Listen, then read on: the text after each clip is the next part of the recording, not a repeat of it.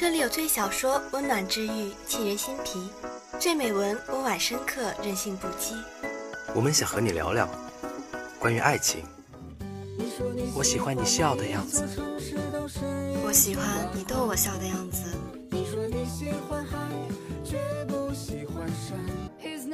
关于梦想，少年的梦想是风的梦想，青春的思念是长长的思念，生活的梦想就是为了梦想的生活。关于成长，你要做一个不动声色的大人了，不准情绪化，不准偷偷想念，不准回头看。关于旅行，趁阳光正好，趁微风不燥，生活不止眼前，还有诗与远方。关于初心，关于未来，关于真理。你的心，你的心在哪里？心之清泉就陪你在哪里。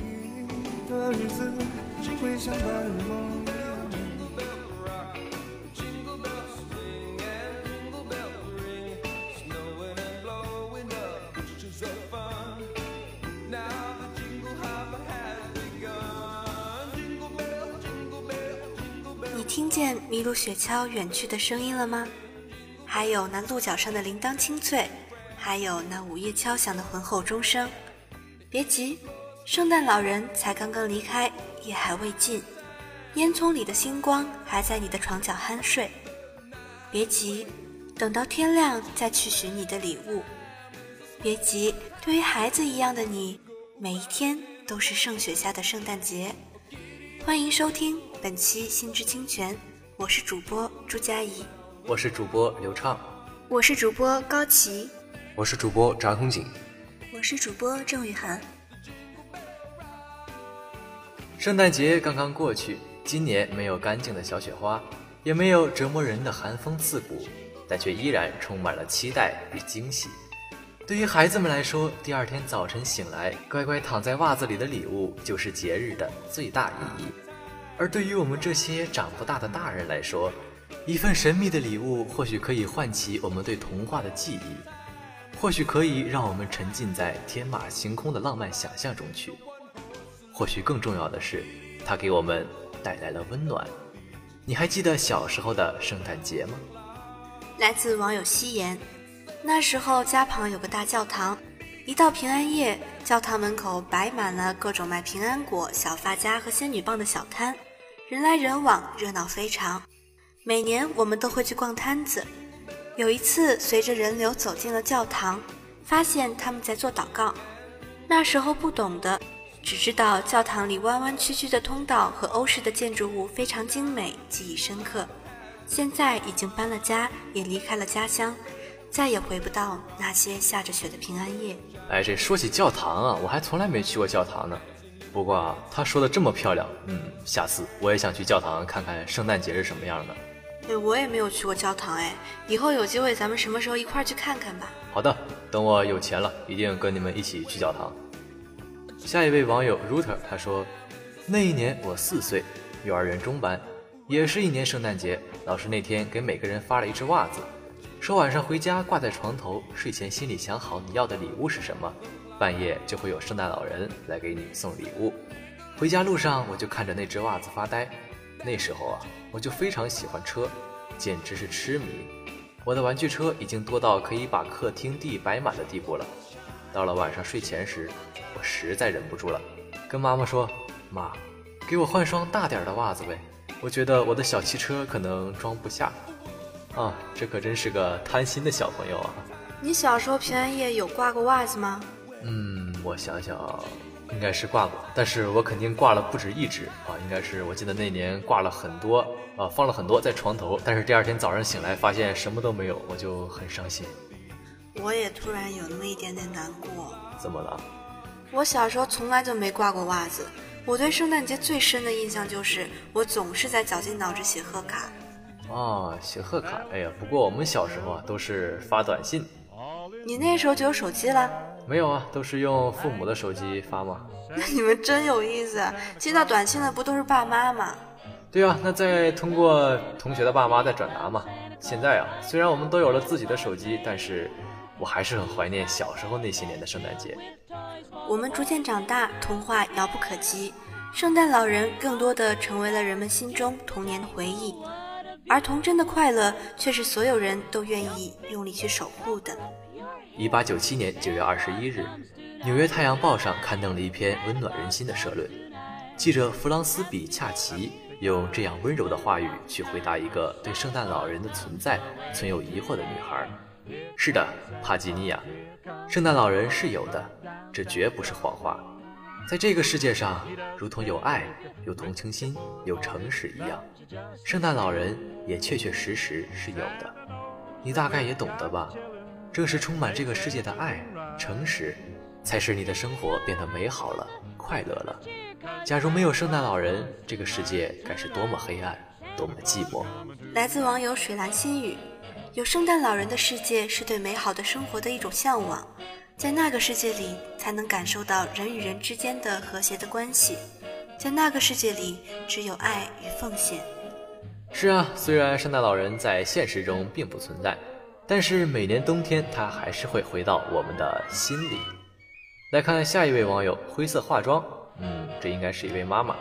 她说：“我的儿子从别处证实了圣诞老人并不存在，他很伤心。童话存于心里是幻想。”是对这个世界纯真的渴望，一个美好的信仰。圣诞老人的童话失去了，无法重建，他一定真的很难过。对呀，就像《守护者联盟》里说的那样。守护者联盟是什么？是部电影，几个童年传说中的人被邪恶影响，逐渐的消失了。嗯，那然后呢？他们历经了重重磨难，最终战胜了邪恶，重新回到了孩子们的身边。哦，那就是说童话里的人又回来了。对呀，这些童话才应该是孩子们童年的快乐所在。网友富昌说道：“童话大多赞颂美好，给人以希望，而现实却往往相反。没有童话的庇护，过早的明晓人情事理，当孩子的乐趣就少了不少。有了童话的滋润，才有了充足的正能量，一路提供到明天。等到后知后觉的真相，结果早已经不重要了。”是啊，希望在今天二零一八年快要结束的时候，我们每个人心里都能保持着那一份童真。今天我们说起童真，这并不是什么远大的定义，却仿佛是从遥远的地方漂洋过海而来。圣诞老人是否存在这个问题本身并不重要，而真正重要的是我们心中的那个孩子。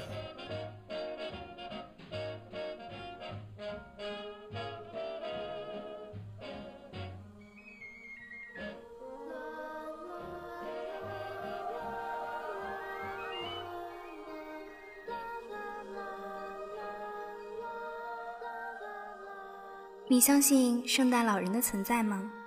许多年前，你从童话的世界里离家出走，背上行囊，奔赴那个五光十色的成人世界。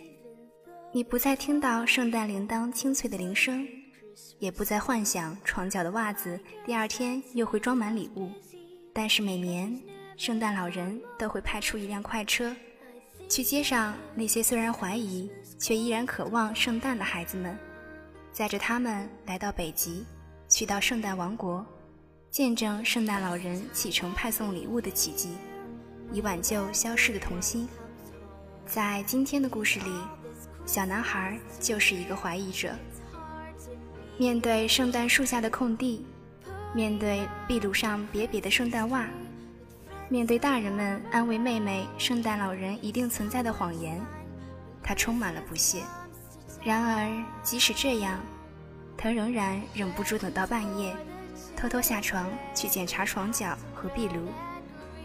发现仍然空空如也的袜子，他挑挑眉毛，不屑与失落同时出现在这个仍然稚嫩的脸上。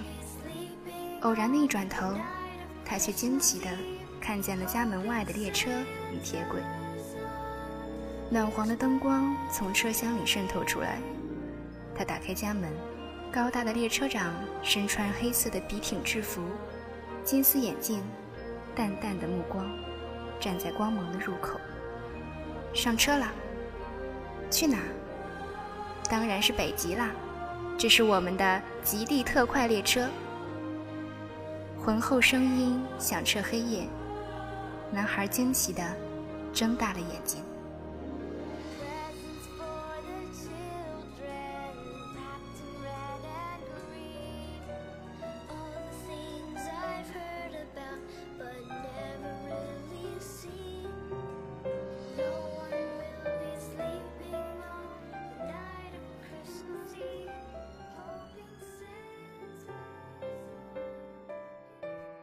怀疑不定之下，列车长掏出了怀表。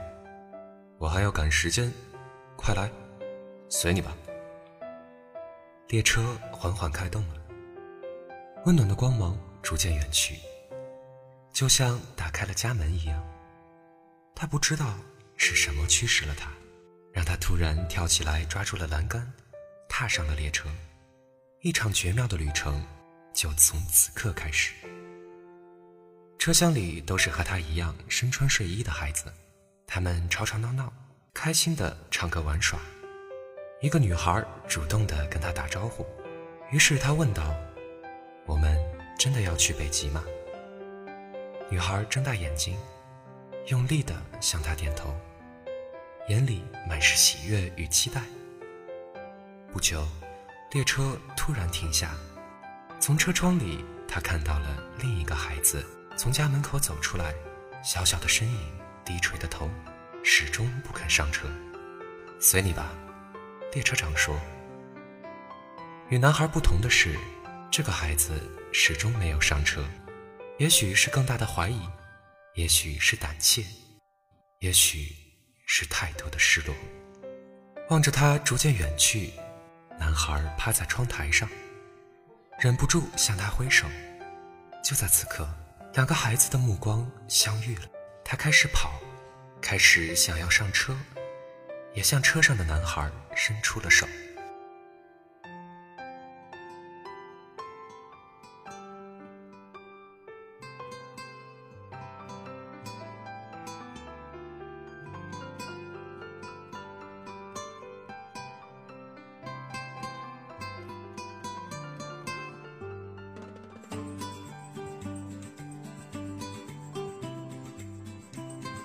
在去往北极的路上，男主角总是不停地闯祸，或者为了让孩子上车拉下了紧急刹车，或者弄丢了车票，遇到了煮热咖啡的鬼先生，或者弄坏了火车部件，使火车脱轨，或者擅自离开队伍，钻进了圣诞老人的礼物袋子里。然而，正是在这一次次的冒险与奇遇中。他收获了友谊，收获了诚实，收获了勇敢，收获了信任。最重要的是，他证实了圣诞老人的存在。列车驶入北极城中心，成千上万的红色精灵聚集在中央广场的圣诞树旁。麋鹿雪橇已经出场，红色丝绸装饰下的银铃在风中发出晶莹清脆的声音。孩子们在列车长的陪同下站在广场中央，等待着圣诞老人的出现。而只有男主角，那个仍然怀疑着的小男孩，始终听不到圣诞铃声的清脆悦耳，也看不见圣诞老人从远处走来的高大身影。他感到焦急、失落、无计可施。他拾起掉落在地上的铃铛，放在耳边轻轻摇动。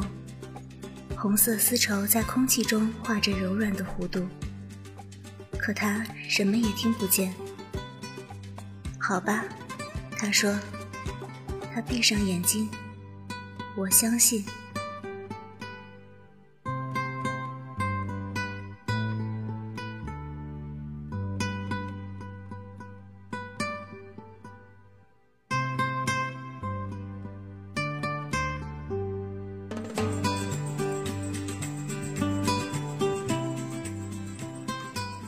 这三个充满魔法的字眼被他反复重复着，他的表情也从紧皱眉头的不满转为面带微笑的平静。最后，他终于能够充满真诚地说出“我相信”。而就在那一刻，铃铛的清脆使他又一次睁大了眼睛。这是他听到过的最美妙的声音。他兴奋地端详着神奇的铃铛，在铃铛的反射下，他看见一个高大的身影正向他走来。不用回头，他也知道，那正是他曾经以为根本不存在的圣诞老人。紧张使他咽了咽口水，他僵硬地转过身，用好奇又畏惧的眼神看着圣诞老人。红帽子，红大袄，白胡子，黑皮靴，大大的肚子和容光焕发的、充满威严的脸。那是一个多么真实、多么令人喜爱的存在呀！一位真正的圣诞老人。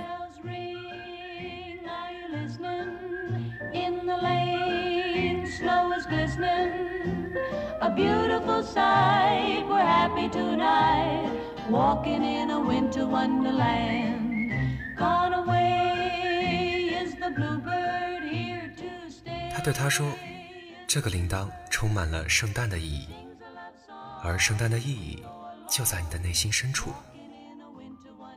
这位特殊的男孩，最终成为了第一个收到圣诞老人礼物的人。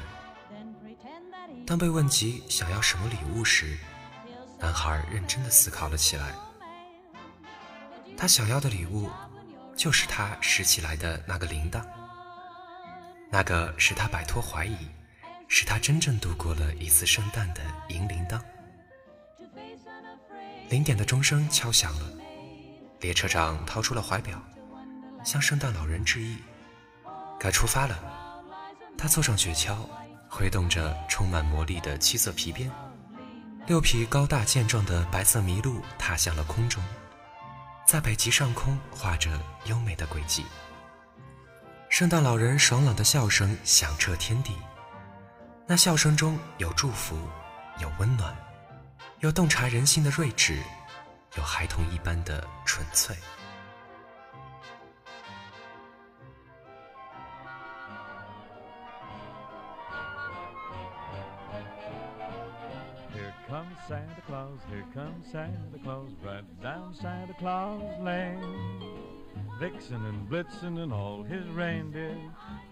圣诞精灵把帽子挥向天空，象征这一年的辛苦工作已经结束，收获了丰硕的成果。他们载歌载舞，在中心广场上如同涌动的红色海浪，在欢快的歌声中，孩子们排好队伍，踏上了回家的路。这一切可能全是梦吗？最小的比利问道。不是，男孩笃定地说。这部电影讲述的圣诞主题就是相信，这也是许多童话故事仍然在孩子们心中栩栩如生的来源。而只有相信，童真才不会远离我们。对于成人世界里的我们，只要还愿意相信，仍然可以搭上那班去极地的快车。体验最美好、最纯粹的圣诞节。而我至今还记得，男孩在最开始对那个不愿上车的小孩说：“今晚是圣诞夜，不要独自一个人。圣诞是多么美好的时光，要同家人和朋友享受施与受的感恩。”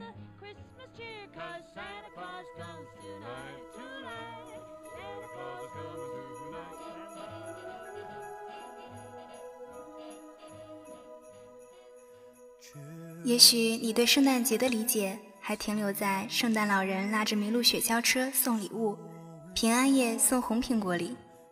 然而，在西方，人们对圣诞节的情怀却渗透到了生活的方方面面。即使是营销广告，如果不走心，也难登大雅之堂。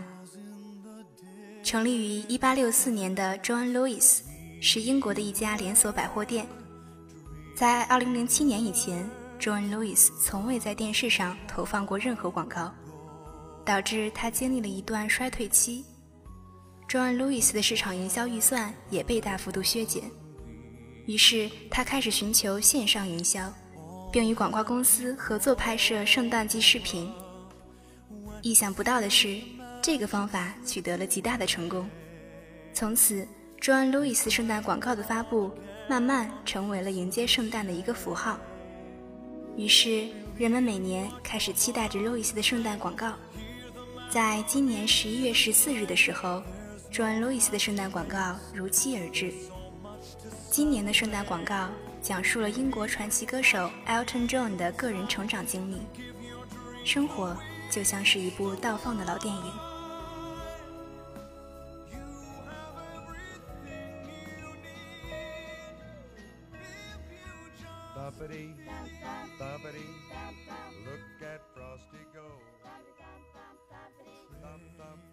故事从圣诞前夜，七十一岁的 Elton John 坐在客厅弹奏钢琴开始。同一首歌下，时光倒带，在舞台上演出，在演习室排练，与歌迷、朋友、家人在一起。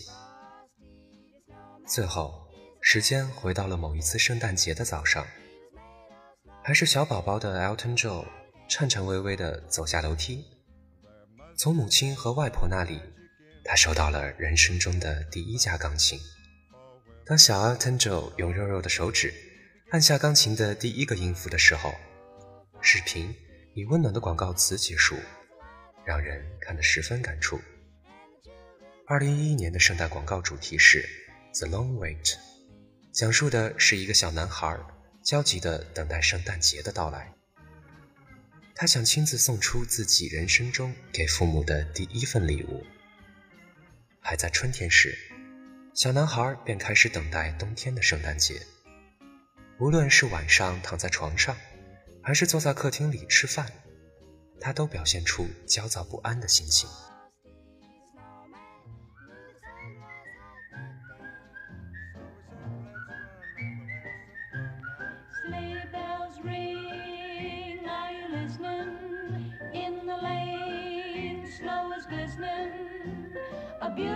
他把自己装扮成巫师，想要通过施展魔法将时间调快。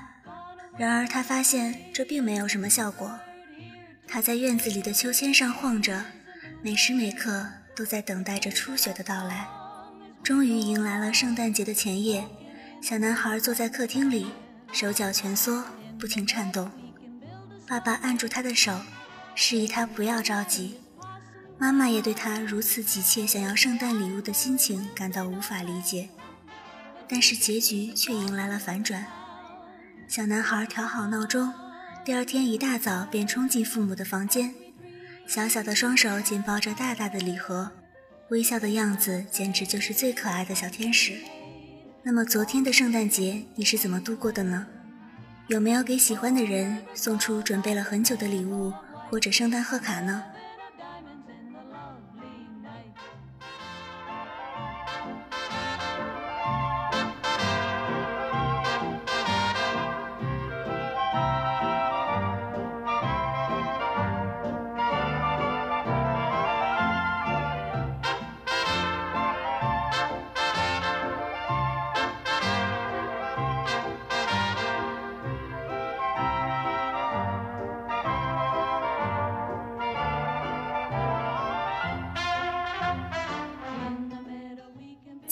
午间广播到这里就要和大家说再见了，同时马上也要放寒假了，祝大家都可以在期末考试中取得理想的成绩。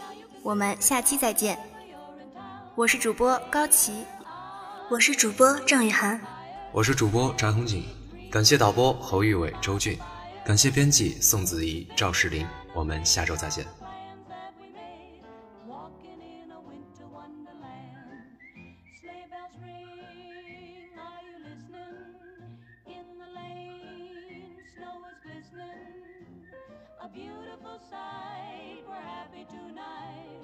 walking in a winter wonderland. Walking, walking in a winter wonderland.